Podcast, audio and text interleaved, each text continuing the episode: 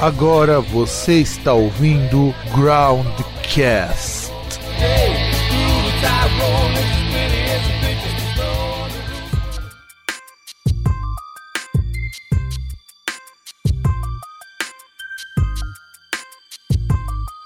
Nego drama, entre o sucesso e a lama.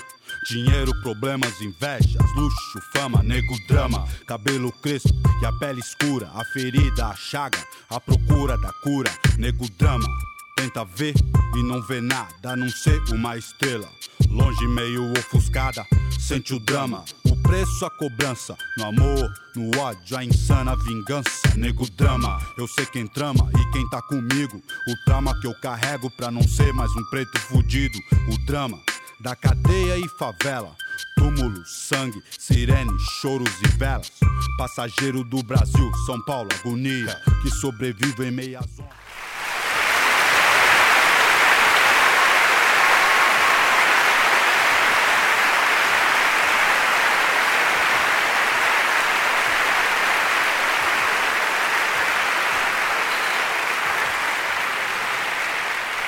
Salve, galerinha do mal!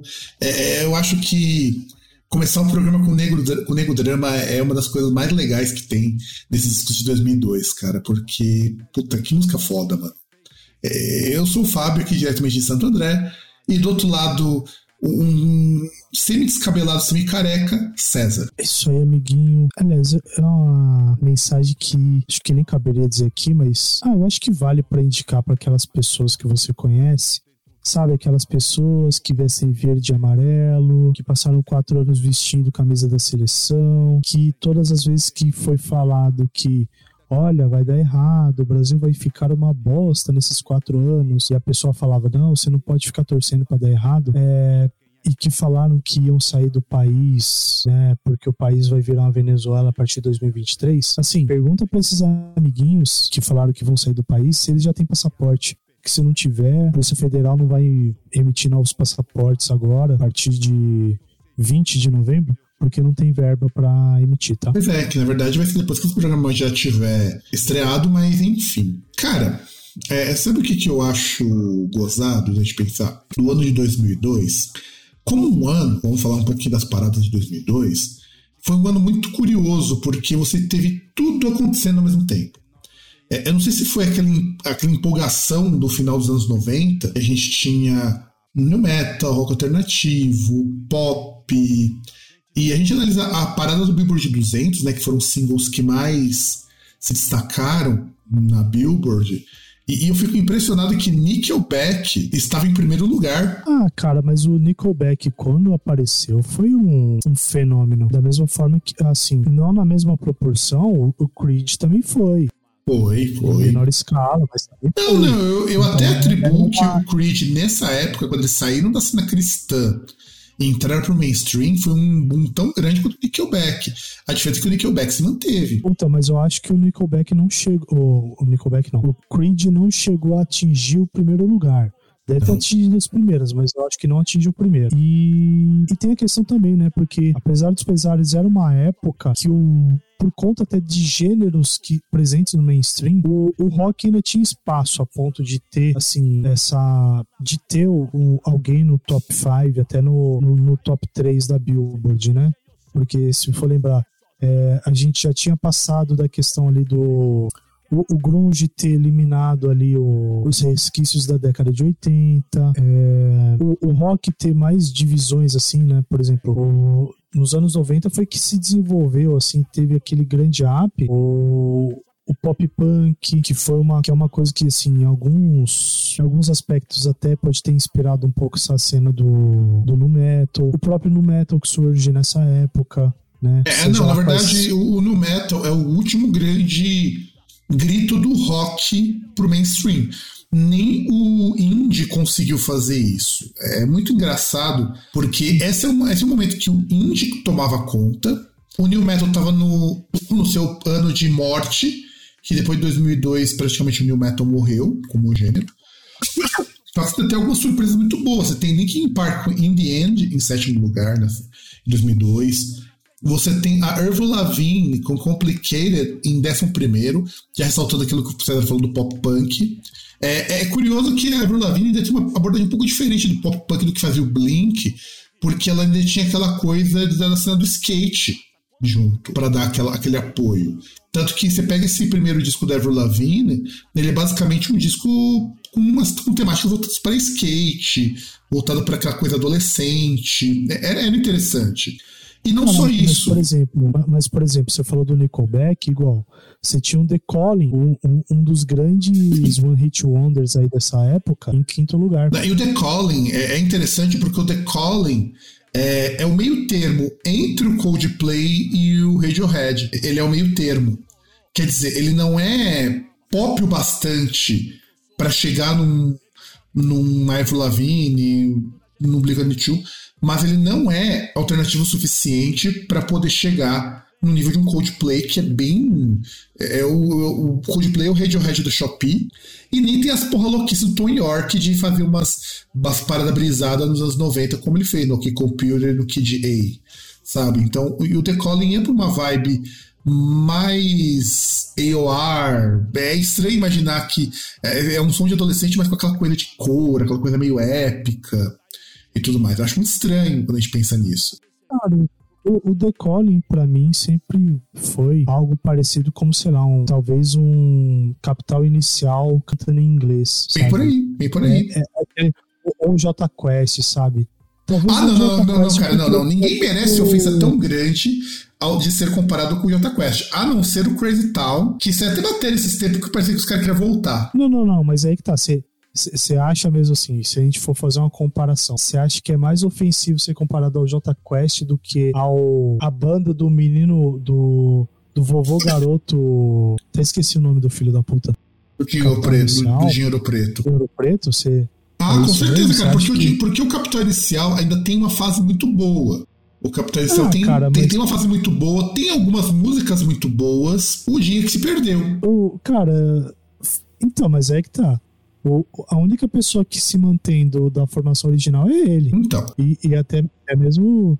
Então, assim, é, não é que se perdeu a banda em si, ela não existe mais. É, é só o cara. É, é, tipo. Ele é tipo o traje a rigor, só que sem falar que é o traje a rigor, né? Porque o traje a rigor, ele é o. Ele é só o Roger Moreira, né? O traje a rigor, ele é o. Ele é um. Um mega Megadeth baixíssimo orçamento. Não, é o Megadeth do AliExpress. Não, do AliExpress não. Acho que é, é, é o. É o Megadeth da Wish, né? Porque da Wish, pro, verdade. provavelmente nem chega. Da Wish, verdade. E aí, a gente tem também é, alguns artistas de hip hop que começaram a ganhar destaque, como o Usher, que aliás, puta, o cara tem uma puta de uma voz, cara. Eu não curtia muito o som do Usher, mas eu pagava um puta de um pau pra voz do cara, mano aquela voz encorpada, aquela voz bonita, sabe? É que tem também, assim, a, até a gente olhando nas primeiras posições, é que a, a, tem uma coisa também que tinha um outro fenômeno, né? Que era essa parte do, do R&B, principalmente com vocal feminino, né? Com, com artistas, é, com mulheres, e também essa questão de parcerias, né? Por exemplo, você está falando do Jarulli, mas o Nelly também ele estava estourando bastante, né? Não, o Nelly no ter... Sucessaço aqui no Brasil. No, no, terceiro lugar da Billboard era o Nelly, e no quarto lugar era a parceria dele com a irmã da Beyoncé, né? Kelly Rowland. Pois é, não, e a gente tem muito. Assim, o que estava despontando muito nos anos 2002 era muito do pop rock, que aí vinha o punk, o pop rock mesmo, o pop rock alternativo, tipo The Calling, o resquíciozinho do new metal, e você tá tendo muito pop feminino. Jennifer Lopes, é, você tem também o Henrique Iglesias. O Henrique Iglesias é um caso engraçado até, porque o cara tinha um puta de um apoio do pai dele, o Julio Iglesias. Só que a pegada do Julio Iglesias é aquela coisa meio chanson, é, é aquela coisa meio Frank Sinatra. E o filho dele é, era um pop estilo Rick Martin. Ah, mas o não, o Henrique Iglesias ele ainda tinha um. Tinha, um, um mas quando ele começou a cantar em inglês, ele mudou completamente, cara. Não, então, é que ele. É que assim, não tem como, não tinha como ele simplesmente ficar à sombra do pai e concorrer com o pai, né? Ele tem que dar uma. Até por ser um cara mais jovem, tem que buscar um, um conversar com um público mais jovem, né? Então, Exatamente. É, quer queira, quer não, em vários estilos, até mesmo no rock, assim, dependendo, tem toda essa questão de assim, não só a questão de da música em si, mas questão de, de mercado também, né? De tentar ver o que o que, que pode se encaixar, onde você algum nicho que você pode apostar. Fica o que é mais legal, ó, olha só que coisa interessante nessa Billboard. O Creed vai aparecer em vigésimo com aquela música mais Sacrifice. E eu lembro, cara, o quanto que tocava na, na rádio. Na, na, na, na, não, na rádio Beijo não tinha nessa época. Na, na, na, na, na, rádio, na, rádio, na, na rádio Pedra, né? Na rádio, Pedra, na rádio Pedra, tocava muito na rádio Pedra e Cara, o pior, por mais que eu deteste o Creed, e o Creed hoje seja visto como um motivo de galhofa, é a única música boa que o Creed tem, mas Sacrifice. É a única música boa, boa, boa mesmo. Só que é uma música como muito assim, chata. Como assim você tá, tá ignorando o clássico Don't Stop Dancing? Nossa, cara, não. Aquilo é uma tentativa de soar que nem o Inexias, que ficou muito fracassado, cara. É muito ruim aquilo. É, eu não sei se os caras estavam ouvindo muito Inexias ou estavam ouvindo muito Tears for Fears e quis fazer a sua versão daquilo ali. E, e não fica legal, cara. Não, não fica. Mas My Sacrifice, é, ele tem, o vocal dele, inclusive, é muito bom em My Sacrifice. Faz muito sentido ele estar tá nessa posição. O, o duro é você pegar o White Eyes Wide Open, que é do ano anterior. Cara, aquilo é muito chato. Pior que uma mina que eu tava afim na faculdade era fanzaça do Creed. Fanzaça. E, e a, a, aí depõe muito contra a pessoa, né? Era muito gente boa, mas era fã do Creed, então não, não, não dava, não. não a sim, Pink cara, despontou. Falei, todo mundo tem direito de curtir musical. A Pink despontou nessa época. Inclusive, vai um, um adendo aqui: um guitarrista brasileiro de metal que tocou com ela por mais de 10 anos, que sugeriu que ela pegasse uma coisa mais rock. E, e faz muito sentido, porque eu lembro quando eu vi a primeira vez um clipe da Pink, é, ela tinha aquele visual carregadaço, meio Susan the Bench, só que rosa sabe? Sim. Que rosa. E era muito louco. Depois que ela foi ficando mais pop, eu fui escutar uma vez as últimas músicas, eu estranhei muito. Porque a Pink que eu conhecia era quase um hard rock. E essa era um pop eletrônico. E ela também foi ganhando uns quilinhos aí no processo. Não que eu tenha algo contra, mas pelo contrário. Eu acho que ela tá até melhor hoje do que ela tava quando ela parecia uma adolescente, mas é, é conforme ela foi envelhecendo, ela foi mudando para uma coisa menos rock com o tempo. E que também é uma mulher com uma puta de uma voz. Vamos, vamos, vamos, vamos combinar que a Pink tem uma puta de uma voz. É, é, incrível o quanto que a gente perdeu de cantor pop com boas vozes. Pink, Jennifer Lopez, Mariah Carey, é, Rick Martin, Henrique Iglesias. Henrique Iglesias é muito bom cantor. O pop sempre trouxe vozes muito boas. E não sei por que nos últimos anos o pessoal parece que esqueceu isso, de trabalhar melhor essas vozes, já que são músicas de base vocal. Eu sinto muita falta. Você pega a Shakira, que fez sucesso com We Never We Never. A voz dela afinadíssima, no We Never We Never. Que, aliás, é, é é o rebranding da Shakira, essa época 2001, 2002. Não, e olha que ainda assim essa questão do da Shakira ainda tem o ponto que, tipo, ao vivo também é, é um nível parecido, né, cara? Sendo que ela é uma performer, né? Ela não só canta, né? Exato. Ela dança é, também. Ela dança, dança muitíssimo bem. Muitíssimo bem. Ela é performer completa. É, ela tem um nível de, de habilidade que poucas cantoras do pop têm. É, ela é tão performer quanto o Rick Martin é na contraparte masculina. Robbie Williams também tem esse mesmo perfil, que também começou a fazer sucesso nessa época. Robbie Williams também é outro cara com uma puta de uma voz. Assim, uma voz forte. E eu não tô nem colocando os cantores negros, porque aí já é sacanagem. Você vai. É, é, é uma surra que os cantores de RB. Mas RB sempre, sempre primou por boas vozes.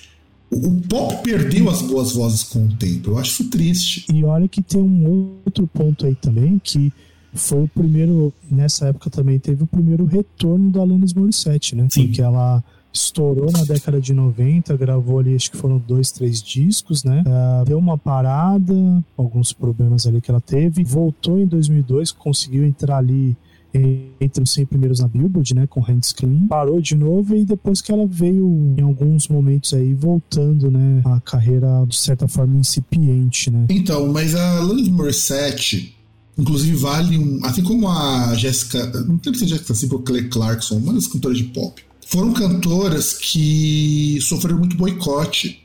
Aliás, o fato dela ter feito sucesso nos anos 90 foi muito mais dado às capacidades dela do que promoção. A promoção era uma bosta. Tanto que ela mesmo conta que ela era muito boicotada, ela sofria assédio. Mas dá pra perceber que aquele jeitão meio de riponga dela, que ela tinha uma cara de que, que alguma coisa não estava certa ali, sabe? Então, Alanis Morissette retorna. Você tem o Eminem, que é um dos grandes nomes desse ano. Porque ele lança o The Eminem Show, que é um dos grandes discos do Eminem. E ainda tem a, a ainda tem a trilha sonora lá do, do filme dele também, né? Aliás, o Eminem é um, é, é um caso muito curioso, porque só que no Brasil que, que os fãs de rapper meia bomba acham que o Eminem só, tá, só tem sucesso porque é branco. Foi uma coisa que um cara colocou uma vez, um, um jornalista. Ele falou, cara, você vai pegar a lista de rappers, que, que os grandes rappers negros consideram, quase todas têm o Eminem no primeiro lugar. E ele é agenciado pelo, por ele tá numa gravadora de negros, ele é agenciado por um empresário negro. E, cara, eu acho difícil alguém branco conseguir fazer rap no mesmo nível dos negros. Porque antes você tinha aquela coisa meio Beast Boys, o rap de branco e o rap de negro. O, o Eminem furou essa bolha. Era um branco fazendo rap pra negro, fazendo rap pra branco, chamando 300 pessoas e com um flow foda. Ele é meio cuzão? É, inclusive com o rolo da mãe dele. É um cuzão do caralho. Mas como artista ele é muito bom. E a título assim de citação tem duas coisas também, né? Que, por exemplo, nessa época surgiu um, um cara que atualmente é um, um, fenômeno, né? Até mesmo no meio assim de, de guitarristas é bastante respeitável respeitado hoje, que é o John Mayer, né? John Mayer. Cara, sabe o que eu acho foda? Eu não gosto das músicas do John Mayer porque para mim é muito cara de música de final de baladinha pra moça. Mas você sabe o que, que eu acho que é o mais foda do John Mayer? Ele é um cara que consegue agradar desde o do fã mais hard, mais, mais duro de metal, até a mocinha que só escuta pop, sabe? E, e, o John Mayer, ele consegue ter uma gama de público que ele atinge muito alta. E, e é, eu acho isso fantástico. Ele faz uma parada que é meio tipo como se fosse um Eric Clapton light, né? É, é um Eric Clapton sem, sem, sem as drogas e sem o negacionismo. Não, não, não, não. Não, tô falando um Eric Clapton, assim, você pegar na época. Na época que ele, que ele estourou, ficou estouradão, tipo, Tears in Heaven, essas coisas. É, logo depois que ele saiu do Yardbirds, né? Não, não, depois, bem depois. Bem depois, isso aí no começo da década de 90. É, por, porque até, né, eu, eu, comparando com o Eric Clapton, vai vir alguém aí falar que eu, que eu vou falar agora que o John Mayer tá tocando algo, sei lá, que esteja, sei lá, 700 anos luz próximo de, do Cream, né? Longe disso, não foi mas ele, mas, mas, mas, ele é um bom guitarrista mesmo assim, John Mayer. Ele como guitarrista... Não, não, não. Eu, eu, eu não discordo. Ele... A, até muito da técnica ali, coisa que, por exemplo, o Jimi Hendrix fazia e ele faz ali ele toca muito bem, que não é o tipo de música que eu gosto. E tem um outro ponto também, que aí, tipo, tem lá no, no, no top 6 aquele que é um grande clássico aí, né? Nessa voz e na interpretação do mundialmente famoso clássico do cinema Latrell, né? Que é a Vanessa Carlton, né? Com a Thousand sim, Miles. Sim, sim, sim, bem, bem, bem lembrado. A Vanessa Carlton, ela que é uma cantora que veio do country. Eu descobri isso no documentário Netflix. E o One Hit Wonder também, né? Porque depois disso aí, eu acho que teve uma outra música, mas nada que fosse comparável a, ao sucesso dessa música. Né? Mas aí, ouvintes, vocês podem perceber o seguinte: o quanto a parada de 2002 é, era um saladão. Só não tinha metal aí, mas todo o resto desses gêneros tinha: rap, RB, pop, rock alternativo, new metal. E, e, tem uma coisa que a gente que a gente não tá comentando aí. Eu acho que vai ter o link na postagem lá pro. Não sei se vai ter o link pro top, pro top 100, mas assim, o que a gente tá falando, a gente tá pensando em alguns nomes, porque, por exemplo, o, o que dominava essa parada, principalmente RB, hip hop, sabe? Uma porrada de coisas, uma, uma porrada de posição. É que nós estamos pensando alguns aqui, então pode parecer que não era tanto assim, mas era um negócio assim avassalador. Sim, mas ainda assim tinha espaço para outros gêneros. Como infelizmente nossa parada no Brasil, ela parou de ser tão variada. Depois de 2010, a nossa parada é basicamente só sertanejo, só sertanejo, só sertanejo, só sertanejo. E isso não funciona. Coincide com a, com a morte da MTV, né? É, a primeira morte da MTV foi quando eles deixaram de fazer programa musical, era só programa de humor. Foi a primeira morte. A segunda é quando acabou de vez. Não, não, mas aí que tá.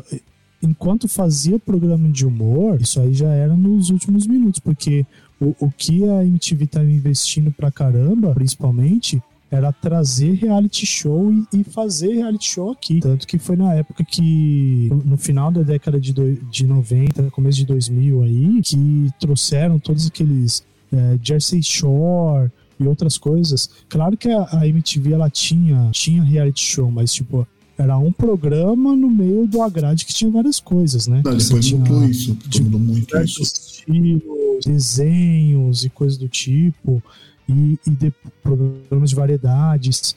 E, e depois começou a. Tanto que veio fazer o, o seu próprio reality show no Brasil, que foi 20 e poucos anos, né? E aliás, é, é foi o Raimundo regravou a música do Fábio Júnior para essa pra esse reality show. E por incrível que pareça, a primeira temporada do 20 e poucos anos era muito bom. Então, é, é que na verdade o, o, maior problema não foi a questão de produzir o seu reality show. O problema foi produzir seu reality show aqui e trazer os enlatados de, lá, de fora, né? E, é, e começar a lotar só com reality show. É, não, você ligava na MTV, você tinha. É, nessa época ainda tinha o, o, top, o Disque MTV, o Top 20, ainda tinha nessa época. Mas eram praticamente os únicos programas de música que você tinha. Não, então, o pior é o seguinte, você tinha...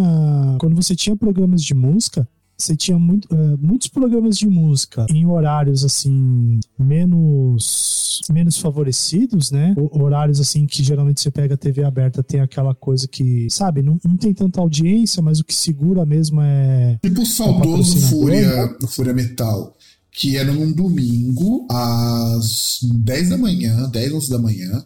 Eu lembro que eu assisti o Fúria MTV antes de almoçar e reprisava o programa antes de ir para domingo, quando ele era de sábado, ele reprisava de madrugada na segunda-feira. Depois ele passou a reprisar de quarta-feira à tarde, sabe? E a gente via muito desses programas.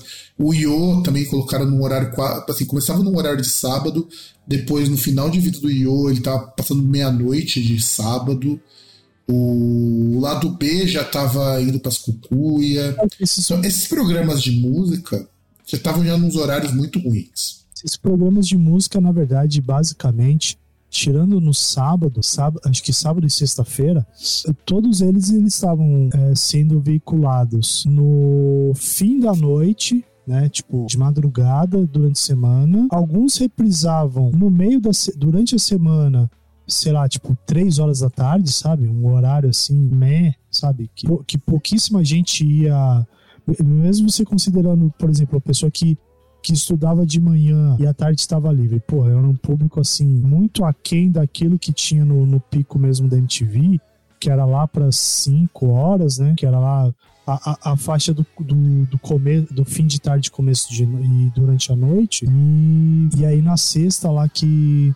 Sexta e sábado, né? Sexta que tinha o, programa de namoro, foi ter um tempo aí, e, os, e o de sábado que tinha programa de sexo lá. Tem que contar que esse programa de namoro depois, ele passou a acontecer praticamente todo dia. Foi uma coisa meio foda isso. Bom, vamos lá. Quem morreu em 2002, né? Randy Castillo, no dia 26 de março, ex-baterista do Ozzy Osbourne do Motley Crue, morreu aos 51 anos de idade de câncer. 5 de abril, agora sim essa, essa morte sofrida. O Lane Staley, vocalista do Alice in Chains, morre aos 34 anos de overdose de speedball. E eu fui pesquisar que droga é essa, é speedball, né? Que afinal de contas, nós não temos no Brasil. Speedball é Assim, pegando uma definição fácil de você é, colocar, é uma caralhada de estimulante junto com opioide. Tipo, é a mesma coisa você misturar, sei lá, cocaína com heroína. São drogas com efeitos diferentes. E você metia na veia speedball. Então, quer dizer, você ficava ligadaço e relaxava. Porque o opioide faz isso, ele te desliga, desliga o sistema nervoso. E, a, e estimulantes com, e a droga com cocaína, ela faz justamente o contrário. Ela acelera os batimentos, aquela coisa toda. É que, que vai ter aquela questão de te deixar mais desperto, né? Adrenalina, essas coisas de produção. E, e a questão do opioide lá de. de. Como é que eu posso dizer? Na questão dos nervos mesmo, né? A questão nervosa, assim. Terminações nervosas, né? Não, ele Então, te tipo, o desliga. opioide você tem aí. Opioide é.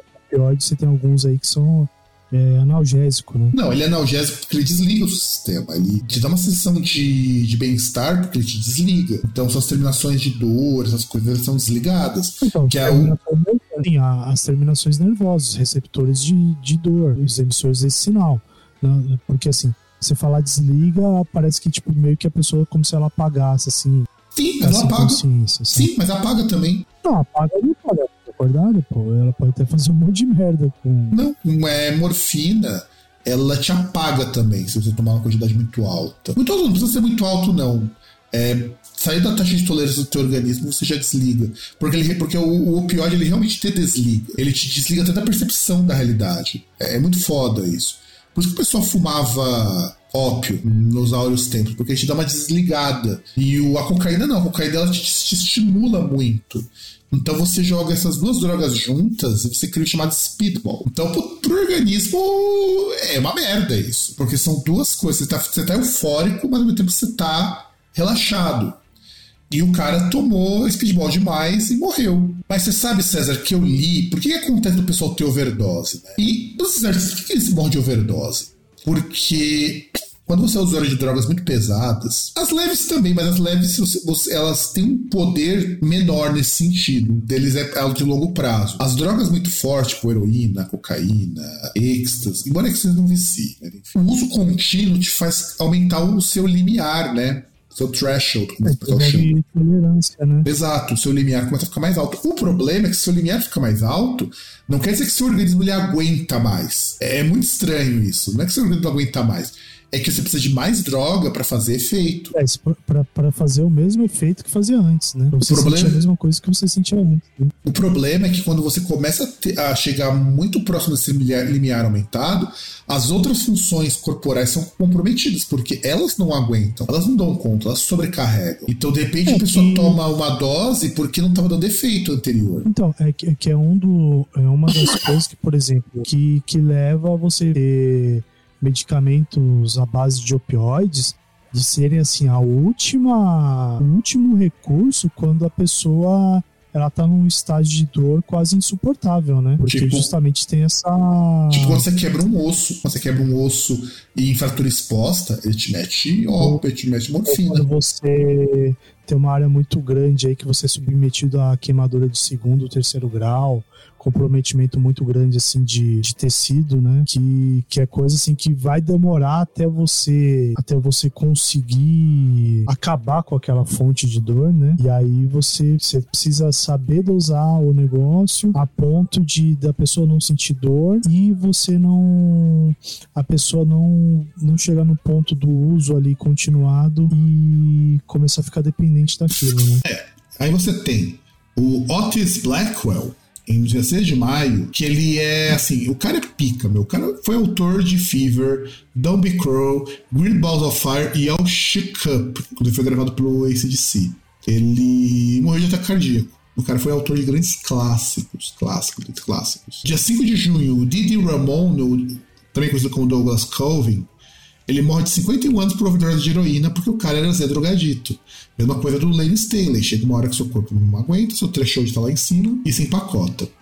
O Dave Williams, o vocalista do Ronnie Poole, morre é, aos 30 anos, dia 14 de agosto, porque ele tinha uma cardiomiopatia hipertrófica, quer dizer, o coração dele estava muito grande. E, e aí não tinha muito o que fazer, ou era transplante ou morte. Ele morreu porque é americano, é, é, a possibilidade de viver é, é meio foda. 22 de dezembro, Ah, Joe mas- Strummer. É, e esse é o caso que, eu, que assim, é o mais triste porque não, não tinha o que fazer.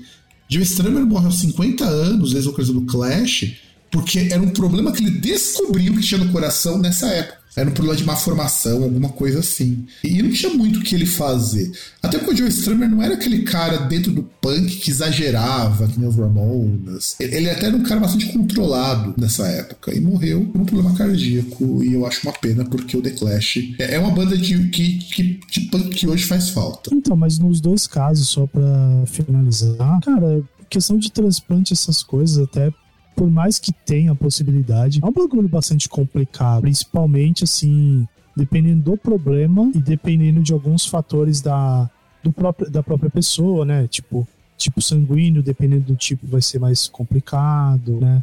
É, é, é, que a gente fala assim, transplante parece parece que torna a coisa mais simples, mas nem é tão, tão assim, né?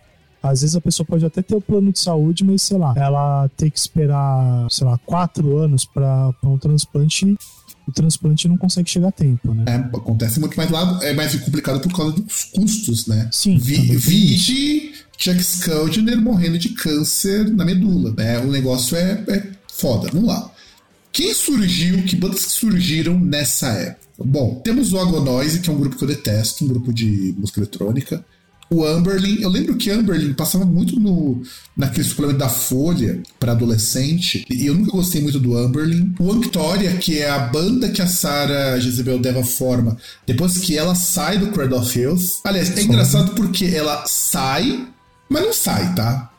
Não, não é que ela sai, ela, ela cria uma banda dela, né? Porque quer queira, quer não, ela era, ela era membro do Cradle of Filth, mas tipo meio que um plus, né? Um mais um ali, porque não era bem membro assim fixamente, né? É, não era, mas é, porque ela continua no Cradle of Filth gravando as coisas até hoje. Ah, sim, até, até porque assim, tem a competência dela e chega num ponto ali que ela eh, eh, consegue até ter uma a parceria lá com os caras, né? Tipo... Não, e o Danny Filth gosta dela. A grande verdade é que os caras são muito amigos.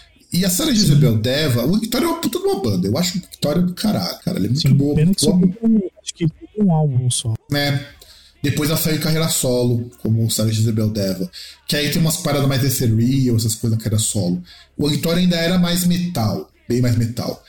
E, e a Sarah Jezebel Deva, aliás, aliás, é. Aí eu tenho que colocar por que eu admiro tanto essa mulher como vocalista. Quando eu ouvi a primeira vez Hair Ghost in the Fog, eu não gosto de Cradle of Filth. Mas eu acho o Media um puta disco do Cradle of Filth. Eu acho um baita álbum. Quando eu escutei Hair Ghost in the Fog, a voz da Sarah Isabel Deva é uma voz que tá muito acima de geral das vocalistas líricas de metal, mas tá muito acima. Aí você vê uma mulher que canta muitíssimo bem. Uma mulher que não é padrão, ela não tem um padrão de beleza é, que nem as vocalistas de banda de heavy metal. É uma mulher gorda, mano. E, e, sabe, e eu acho isso muito foda. Como que uma mulher gorda, fora do padrão, conseguiu gravar um disco tão foda e ter o respeito que ela tem na cena, ah, sabe? É, cara, é questão de qualidade, é questão que ah, ainda assim era uma cena que, ah, por mais que fosse um estilo assim, ou tivesse próximo de um estilo que tava meio que na moda, ainda tinha abertura, assim, para surgimento de, de gente, assim, sem, sem ser aquele negócio pasteurizado, fabricado, né? Não, mas é assim, o que me admira é que nós estamos pegando uma época, dessa época de 2000, de 2000 até 2010, que no metal você tinha um monte de banda com vocalista feminina. E era tudo aquelas mulheres com aquelas princesonas, aquele cabelão bonito, aquele espartilho que acho que ela nem conseguia respirar direito. E a Sarah Jezebel Deva, não. Não que ela não tinha aqueles vestidos com espartilhão, também tinha, mas é diferente, sabe? É você olhar pra uma mulher que tem uma puta competência e que o Danny Filth abriu espaço para ela. o Danny Filth podia chamar qualquer outra pessoa. O Danny Filth é um cara que se chama pra banda, o cara vai. Você tá pegando uma das maiores bandas de metal da Inglaterra. O Carlos Filth não é uma banda qualquer. E, e ele escolheu a Sarah Isabel Deva porque, primeiro, ele é eu lembro até que eu vi muito tempo depois da entrevista, porque o Dave gostou da voz dela. E nisso eles se tornaram muito amigos. Muito, muito, muito amigos mesmo. Ah, tanto que ela não sai em turnê com o Cradle algumas vezes. Algumas vezes ela sai. Teve show do Cradle que ela nem era a vocalista oficial, mas ela tava lá. Sim, é, então, foi que eu, uma coisa até que eu falei. É, em algum episódio. Por exemplo, você pega igual no Ninfetamine, que acho que foi a Liv Christine que gravou, gravou no disco mesmo, né? E que você pega que teve edições posteriores que tem uma versão com a Sarah Jezebel Deva cantando. Né? Eu gosto muito da Liv Christine. Eu gosto muito da Liv Christine. Mas a versão da Sarah Jezebel Deva é muito melhor. E olha que eu gosto muito da Liv Christine, viu? Eu acho a voz da Liv Christine uma coisa muito bonita também. E é isso, eu acho que a Sarah Jezebel Deva merece todo, toda a ovação.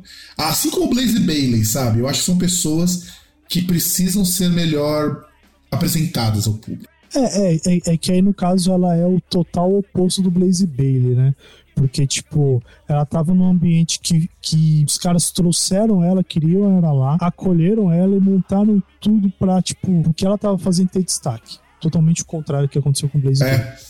Exatamente. E porque o Danny Filth não é o Steve Harris, o Danny Filth, por mais que ele pareça meio cuzão com a imprensa, ele é uma pessoa muito boa para se trabalhar.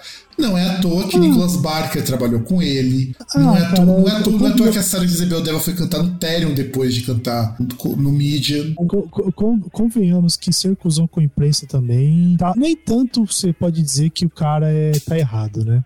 Muitas qualquer assim. nível que você veja, nível cultural, seja no é, jornalismo esportivo, jornalismo, seja de, de, economia, qualquer coisa. O cara ser cuzão com a imprensa, difícil, dificilmente você pode simplesmente chegar e falar que isso depõe contra o cara. É, mas muitas vezes sim, tipo o Malmsteen, mas aí é outra história. É, temos também o surgimento do Arctic Monkeys, uma pena. O Arcona, eu detesto essa banda, cara. Eu acho o Arcona muito ruim. Eu não sei por que, que os vikings de Osasco tanca tanto essa banda. Eu não consigo gostar de Arcona. O Doubters, que é uma banda que eu gosto muito e me dá uma tristeza muito grande saber que o vocalista, que ainda está na banda, foi o cara lá que fez o Diaba 4 lá com a Christian Reiter do Liu Ignota. Acho uma pena. O Doubters é uma puta de uma banda, mas o vocalista é um baita de um, de um idiota, mano. Que até tirou dinheiro dela. Veja só. Devil Driver, que eu nunca vi graça no Devil Driver, cara. Nem na época que lançou, nem hoje. É uma banda de hard rock muito ruim. Tem, tem um nome maneiro. O nome Devil Driver podia ser uma ótima banda de trash ou de black metal. Não, é uma banda de heavy metal que eu detesto. Detesto Devil Driver. É, e, e, o próximo aí, você tem que lembrar que foi quando veio aí a música da deusa, né? Elvet. Puta, mano. Ô, ô bandinha escroque, mano. A banda é ruim. A banda é muito ruim. O Silar Darling é melhorzinho que é dos integrantes. Nem os integrantes aguentaram ficar lá. Sabe? Eu acho o, Elvet uma puta de uma banda ruim, mano. E, é outra coisa que os Vicky de Osasco tanca pra caramba. A próxima também é uma banda que eu não consigo gostar. Eu acho uma banda medíocre em todos os aspectos que é o Épica surgida quando o Mark Jansen resolveu sair do After Forever e resolveu montar o Epica. Eu acho o Epica a banda mais chata dessas bandas de metal sinfônico. É tudo muito medíocre, é tudo muito pobre. Porra, mano, o Nightwish já mostrou que dá para você ser mais variado. Não dá, o é, é que, incrivelmente o, o Epic ele consegue ser pior que o After Forever, só que menos num ponto que é no vocal. Sim, porque a Simone Simons ela tinha uma voz melhor, não porque ela cantava melhor não, tá? Não, não, não então, mas justamente por causa da qualidade dela, né? Se ela, se ela estivesse numa banda melhor, ela teria um desempenho melhor, né? Só que como banda, o, o After Forever conseguia ser melhor. O que também não é muita coisa, mas. O After Forever tinha músico. Aliás, o engraçado do After Forever, comparado com o Epic, é que os músicos do Epic são melhores que o do After Forever. E ainda assim o After Forever era melhor. É, exceto pelo Mark Jansen, que sempre foi um guitarrista bem medíocre, todo mundo que eles chamam pra banda era muito bom. Mas o Epic me deixou com raiva, mas com muita raiva. Porque eles lançaram um disco com parcerias. A ideia é legal, tá? Pô, vou chamar um parça para gravar cada música. E os caras têm soltado uma grana para chamar o pessoal do Shining, que é um grupo de jazz metal lá da Noruega. O Shining, os músicos são bons e, e a música é um lixo. Aí eu falei, é, é, nisso que dá você, pela primeira vez, a banda tocar com músicos muito bons. Não sabe o que fazer. É, é tipo o cara que, que o cara contratasse os jogadores da seleção brasileira para jogar futebol de várzea. Ah, mas para jogar futebol de várzea eles vão, tanto que só não teve, por exemplo, esse ano aí só não teve essas peladas de fim de ano porque tem a Copa do Mundo agora, né? Mas aí provavelmente depois da Copa vai ter lá o amigos do Neymar contra Não, tudo bem, mas, mas é, até aí tudo bem. Eu tô falando assim, tipo, eu, eu chamar essa seleção para jogar aqui no São Jorge. Eu não vou saber o que fazer com esses caras, porque esses caras são muito bons. E é meio que o caso que aconteceu com o Shiny e o Épica. E não é um caso, o disco inteiro é meio ruim. A menina ficou putaça comigo, porque eu falei que o Épica é uma banda bem, bem, bem mais ou menos. É uma pessoa que adora criticar o Dream Theater, mas ouve épica. Dream Theater pode ser uma banda ruim, pra vocês sabem tocar, exceto o Labre. Teve o Fal. É, exato. Deve ser uma gente fina, ou a irmã dele tá saindo com algum dos caras da banda, ou é casada com um dos caras da banda. Porque. Se bem que o Portnoy já voltou a fazer interpretação com o Bertruck. Quem sabe até o ano que vem já não volte e o pessoal pare de mimimi. Cara, é, é, é aquele negócio. São duas voltas aí que parecia ser muito complicado acontecer, né? Voltar, ter, ter uma volta nessa formação mais famosa, ou do Dream Theater ou do Sepultura. Só que até é muito mais fácil acontecer com o Dream Theater, né? É, só não vai ter o. Não, só não vai ter o Derek Shin de volta no Dream Theater. Sim. Mas o não parece assim que as feridas no Dream Theater sejam muito profundas, né? Não, é, é que o Petruc e o Portnoy voltaram a conversar tem mais de um ano. Porque, cara, a não ser que seja Sepultura, que você tenha uma coisa chamada Glória Cavaleira, que é uma mulher que pilha demais, inclusive por isso que o Max até hoje não conversa com o João Gordo, por causa da, da Glória. Você tem, quando você tem homens adultos resolvendo coisa como homens adultos sem nem pra atrapalhar, Pô, resolve. É, foi tipo o André Matos antes de morrer, que ele até fez alguns shows com o Angra. Não, mas na verdade eu até queria colocar um ponto, porque eu acho que não é só nem a questão de ser a Glória Cavaleira. Que, por exemplo, é mais ou menos você pensar igual ocorria e ocorre na relação entre o Zack Wild e o Ozzy Osbourne, né? Que, por exemplo, é, é, é, os caras têm uma relação ali que, por exemplo, se eles vão lá, eles precisam tocar, querem fazer alguma coisa, eles se conversam essa parte de agente, essas coisas, os caras cagam para isso. Ah, mas não, porque... não, é o caso do Sepultura, cara. Quando você é casado mas... com a agente, a coisa muda de figura. Então, mas aí é esse é o ponto, porque assim, porque tem alguns casos na indústria em que as pessoas entendem que assim, o, o, agente é seu funcionário e não o contrário. Não é o agente que determina o que você tem que fazer, é você que determina o que o agente. Você chega e fala, gente, eu quero isso. E aí ele vai correr atrás. Não é, o, não é a gente que vai chegar e vai falar, ah, você vai fazer isso, você não vai. E, e geralmente o, o, cuidar merda nisso. É o agente, é o, é o cara, a, até uma coisa que aí os músicos criticavam até em forma de videoclipe, assim, são os engravatados querendo falar aquilo que o pessoal lá tem que fazer. Se deixar entre os caras, eles resolvem, né? E foda-se. É que é o que eu acho que aconteceria com Sepultura se a Glória não, não interferisse, sabe? É, mas aí, aí a culpa não é da Glória Cavaleira, a culpa é do, do Max Cavaleira ter deixado ela cortar as bolas dele. É o Max Cavaleira, e aí, como a Glória e o Andrés não se bicam, tanto que pro Igor voltar a falar com o Max, ele teve que sair de Sepultura. É. Então o buraco é mais embaixo. E aí vamos lá. Temos o Falcon, que é outra banda de power metal que eu acho uma bosta. The Gazette, que eu aprendi a gostar do The Gazette de um tempo pra cá, porque é, quando você tinha aquelas ondas do pessoal curtindo J-Rock, tem muita coisa ruim que veio nisso daí. E o The Gazette eu achava uma banda ruim porque eu não entendia a banda. Aí eu peguei pra pegar alguns clipes mais antigos e eles têm uma pegada meio hardcore que eu achei foda, cara. Daqueles hardcore bem cru, sabe? Então eu acho bem, bem legal, uma coisa mais antiga. Glória. O Glória é outra banda que o pessoal do metal vive cascando com eles, mas é uma banda que conseguiu fazer sucesso por insistência. E, e, que, principalmente, uma das coisas que, que é um fenômeno a ser apontado, que era uma banda que principalmente conseguia atrair público novo, público jovem. E detalhe importante, músicos foda. Músicos é. muito foda, ao ponto de que um dos caras do Glória toca no Sepultura. É, é eu acho que não precisa dizer muito. Sem contar que os caras eram classificados como emo, mas eu acho muito engraçado porque o som de emo dos caras era um emo muito pesado. É, é muito mais questão do visual, né, cara? Eles adotarem um pouco daquele visual identificado com emo de franja e tal. Não, e letra também, né? A gente tem que pensar as letras são muito românticas as letras iniciais do Sim, Glória. Mas, mas o som não é próximo ao som, a, a, muito do som que você tinha no emo. É, na verdade o Glória tá mais próximo de um hardcore, de um metalcore, ou até mesmo de,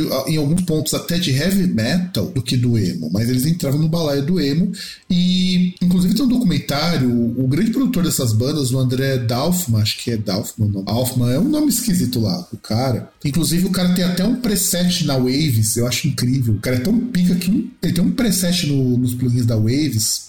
Ele foi o cara que pegou todas essas bandas, tipo Glória, é, Project 46, e trouxe para o grande público uma produção assim impecável. Impecável, tanto o cara produz muito para fora.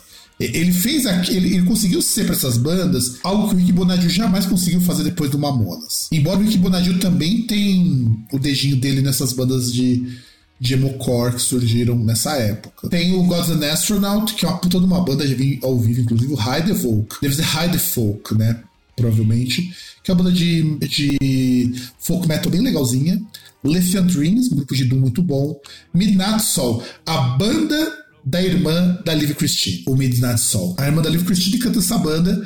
E é muito engraçado, o Fernando até conta que uma vez um cara viu o vídeo do Midnight Soul, ele desacreditou que a vocalista era a professora dele. É, por, por incrível que pareça, a Liv Christine e a irmã dela são formadas em letras. A Liv Christine, inclusive, ah, deu mas... aula já durante uma época. É, ela é gente como a gente. Ah, cara, mas aí entra bastante nessa questão. Naquela questão a gente chegou a falar em alguns momentos de que, que esse meio metal europeu aí porque assim, convenhamos, meio metal europeu, tirando aqueles da década de 80 que estouraram e formou e praticamente viraram americanos, né? É, tipo, o, esse metal com cara europeia, assim, ele é, é um metal, assim, de tamanho médio, né?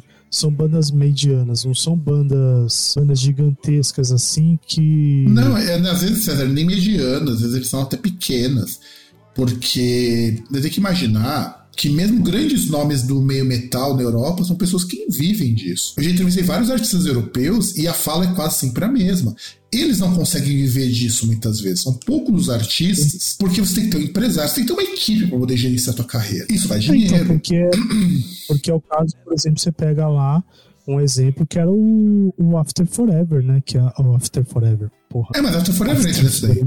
Não, não, não, não, mas é o After Forever, porra. É, caralho. Ark Enemy, que a, a Sandra Gossel lá falava que ela Angela. trabalhava lá, acho que era no. Angela, é. Nossa, que bom. Você esquece assim, você fala, puta, qual que é o nome da pessoa? Não lembro.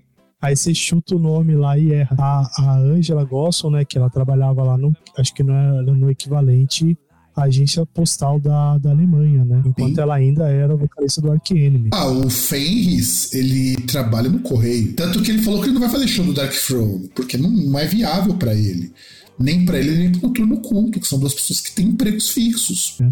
Ah, você pega igual, por exemplo, o Varg, que enquanto tem os projetos dele era presidiário e, e um grande arrombado. Não dá para viver só, só de música, né? Não, e não dá. É muito raro alguma banda. Normalmente bandas médias, aí você tem Moonspell, Rhapsody, é, Arcanemy. Uh, não são tantas ah, bandas que você consegue viver da tua. De metal, você pega essas bandas de metal.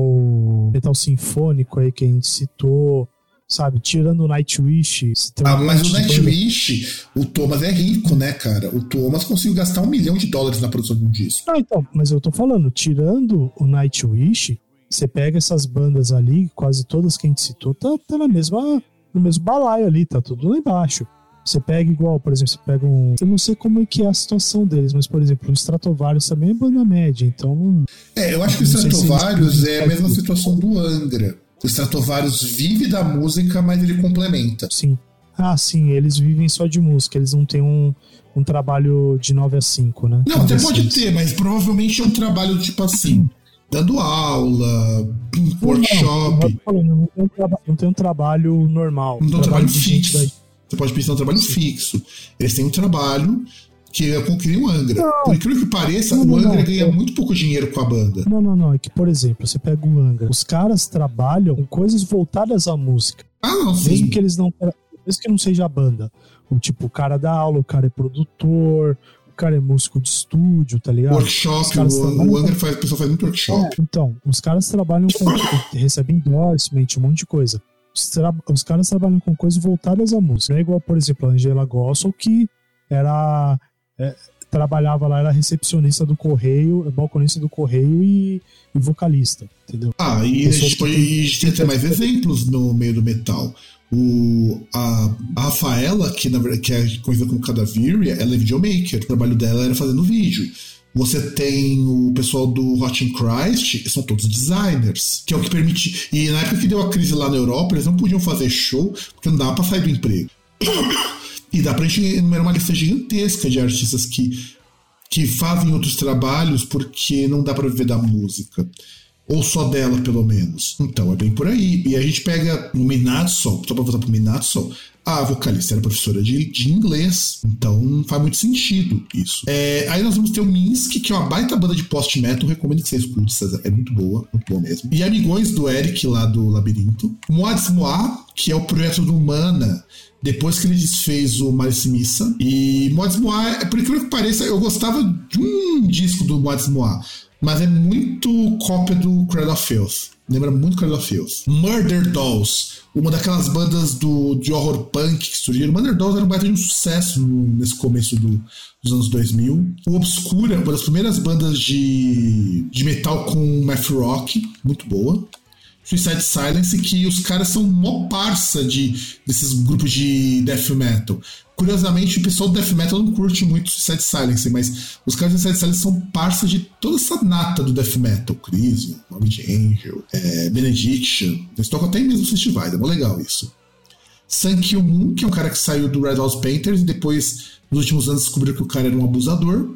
Tribalistas, aí podia pagar para a lista aqui, porque Tribalistas foi pior de verdade do que a invenção da pasta de dente que você não precisava molhar. Ah, cara, é. é... É, é, aquele negócio, o pessoal junta as coisas assim, olha, ah, por que não, né? E o pior não é isso, cara. Os músicos envolvidos são músicos muito bons. Sim, mas aí é que tá, porque é, é a mesma coisa, é a lógica Mr. Big. Você pega caras que são muito bons pra ficar fazendo musiquinha água com açúcar. É isso, eu concordo. A diferença é que o Mr. Big, ele ainda consegue salvar alguma coisa. O Tribalistas não. Arnaldo então, Antunes, o Marcelo Camelo e tem mais e a Marisa Monte. Ah, Cara... não, não, não. Que Marcelo Camelo? Pelo amor de Deus. Carlinhos Brown, pô. Carlinhos Brown, verdade. E, e tudo com músicas não, muito não, agora, ruins, cara. Agora, agora, agora você foi muito ofensivo. Não, eu, eu concordo. Eu Carlinhos Brown com Marcelo Camelo. O cara é cara é um mendigo pedófilo. Mendigo pedófilo Papa Anjo, é bem por aí. É, Perdão pelo vacilo, realmente. O Carlinhos Brown, quando o Carlinhos Brown era o Carlinhos Brown e não um cara que foi reduzido a, a jurado de programa de música. Que aí é onde ele se perdeu. E, e, e, falando em água com açúcar, vem mais ainda, né? Vem, vem, vem mais. Temos o Vanilla Ninja. Que puta que pariu, mano é, é, assim, não sei se você acompanhou como que foi o, o hype que tá, tá ripar essa banda. Que era um hard rock lá da Estônia. Sim, tem uma amiga minha que gostava muito dessa banda. Até só com, indicar pra isso. Só com mina, só com mina. O que hoje, Sim. ok, uma banda só com mina até ok. E, só e que só modelo. Tu, só modelo, é isso que eu ia falar, é só mina padrão. As pessoas não escutavam Vanilla Ninja porque achavam o som legal, porque o som não era legal. Era muito, muito ruim o som do Vanilla Ninja. E tentaram ripar, e foi a volta dos que não foram, porque não vingou. Não, não foi nem um hit wonder, porque nem teve um hit, hit. Exato. Mas aí vamos mudar para o que interessa, que é muito melhor, que o Violator. Eu, eu jurava que o Violator era mais velho. E, e a Shil Shil, que é uma artista de música experimental que eu gosto bastante, e trabalhou com muito dos caras do post-metal. E aí vamos falar de bandas que terminaram, que é o que vai dar tempo de falar hoje, porque nós já estamos com quase uma hora e meia de programa gravado, e aí falaremos dos discos na próxima semana. É, quem termina, e isso que eu acho estranho, o Delay termina em 2002 e volta em 2005. Para mim, o Delay só existia a partir de 2005. Eu não sabia que tinha um Delay antes. Que é outra banda que eu não gosto. Já ouviu, César? Não. Que tem até, tinha até Charlotte Vessels como vocalista. Eu sempre achei que, assim, o Delay era pra ser o Dream Team dessas bandas de metal sinfônico com umas vocalistas boas, mas a banda não convence, não. Cara. O Giza, que é uma banda de hardcore lá da década de 80 do Japão, puta banda foda, e que eles retornam entre 2016 e 2022 quando eles acabam de novo. Na verdade, o Giza voltou para relançar os discos, porque não gravaram nada de novo. O Hole, e, e é que eu não entendo, cara. O Hole, tá, então, na verdade eu entendo porque o problema não era a banda era uma banda que tava numa ascensão muito foda na década de 90. Você pega o Celebrity Skin, é, é um disco muito bom. E eles tinham tudo para despontar como uma puta banda em 2000, nos anos 2000. E a banda acaba.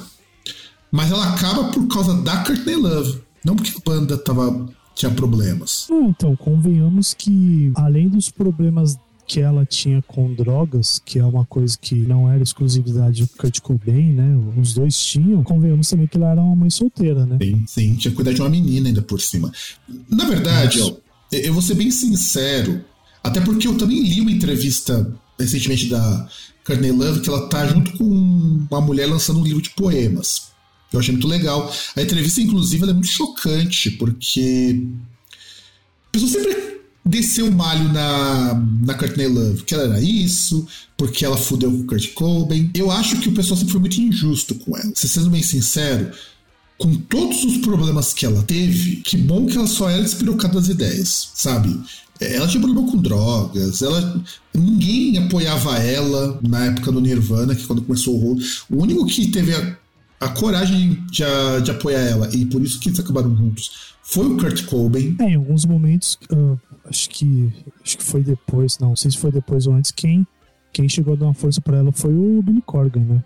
Pô, mas, é, mas então, mas que o Billy Corgan depois fez uma música pra com ela, né? É, que, é que aquele negócio são coisas muito assim, a gente não sabe, e, e até uma coisa que. Ah, mas o Billy Corgan é, é, é, meio cuzão, você sabe disso. Só de não ter então, chamado a baixista original dos Smashing Pumpkins para fazer a turnê já diz muita coisa. Então, mas é isso que eu tô tentando explicar, porque assim, é, essa é uma coisa que até o, o ouvinte ele vai perceber em diferença nesses 20 anos que separam, de você pegar uma época neolítica da internet, né? Porque, por exemplo, é uma época pré-smartphone, é uma época que pouco aí você tinha, sei lá, câmera digital difundida. Então, assim, é, tem muitas coisas que a gente acaba não, acabava não sabendo que acontecia lá por baixo dos panos, por trás ali nos backstages. Então tem muita, muita história até essa época que era muito mal contada. E a imprensa não Porque, ajudava exemplo, muito nisso, sabe? Não, não é nem questão da imprensa não ajudar. É, é, é, coisa que, tipo, se você, se você chega nos caras e pergunta, os caras não falam, acabou, você não tem o que falar. A não ser que você seja um tabloide. Sim, você, você não tem o que falar. Porque você não tem compromisso com a verdade. Tirando isso, se você chega num cara pergunta, ô, fulano, é assim? Ele fala, não. Chegou ciclano, ó, é tal coisa, é assim, você com fulano? O outro fala, não, fala aí. Então, e, é. e, também não querer falar é um direito deles. Só que a gente vê que, por exemplo, o Billy Corgan é um cara muito cuzão. Então eu dou muito mais crédito que. Ele também escrotizou Courtney Love. E nessa entrevista, que acho que saiu em 2020 ou 2021, vou ter que pegar lá depois o, a revista, ela fala que ela sofreu muito com depressão. E meio que o fim do Hole é isso. É ela enfrentando uma crise de depressão, problema com o abuso de álcool principalmente, mas ela usava outras drogas, mas ela bebia muito. Ela. Tanto que no finalzinho do Hole, Aquela mulher que era linda e maravilhosa, ela estava acabada. Hoje ela está melhor. Hoje que ela conseguiu se reencontrar nos últimos anos, que ela está melhor. Mas o pessoal sempre foi muito injusto com ela. E, e isso a imprensa ah, colaborou muito para ser injusto com ela, porque ela sempre era dada como uma vilã. É que, ah, não sei o que, ela não quer liberar os espólios lá do Nirvana. É claro que ela não vai querer liberar. Ninguém tratava ela bem, sabe? Eu não culpo ela, embora seja lamentável, que ela levou mais de 10 anos para liberar o faixa inédita do Nirvana. É, é, que, é que tudo também, assim, você pega meio que um efeito Yoko Ono, né? É. Porque você pega ali uma, uma, uma, banda que era um grande sucesso, aí de repente acaba e na busca de um bode expiatório, você tem lá a pessoa que que é perfeita para isso, né? É, e, e, assim mesmo como a Yoko Ono, Yoko Ono não teve, a Cornella não teve nada a ver com o que aconteceu com o Kurt. Mas é, pra, pra imprensa isso não rola. A Courtney Love. Exato, ela não teve nada a ver com o Kurt. Não, a Kurt Yoko Ono. Não, eu falei assim, tal como a Yoko Ono, a Kurt não teve nada a ver com o problema com o Kurt, foi o que eu falei, tá gravado. É, a gente teve também o fim do Judas Iscariot, que é uma banda de black metal de um homem só, o Megadeth ficou de 2002 a 2004 parado, porque a banda acabou, por causa daquele problema no pulso do Dave Mustaine, que ele achou que ele não ia conseguir tocar mais e depois conseguiu fazer um tratamento lá. Deve ter gastos tudo, mas enfim. O Midnight Oil, que depois retorna em 2016 e que agora tá fazendo a turnê de despedida. Agora que meio ambiente vai bombar como assunto, os caras vão embora. É, é, meio foda isso, sabe? Ah, mas sei lá, né, cara? Os caras estão velhos aí, pô, uma banda aí que vai. Daqui a pouco vai fazer 40 anos, tá ligado? Pois tipo... é. Pois é. Mr. Ah, Big também, também acaba nessa época. Isso retorna entre 2009 e 2018, porque a gente precisava pagar boleto, por isso que voltaram. O N5 acaba aqui, e nesse ano que o N5 acaba, nós temos o primeiro disco do Justin Timberlake, que E significa já muita tem coisa. também a primeira.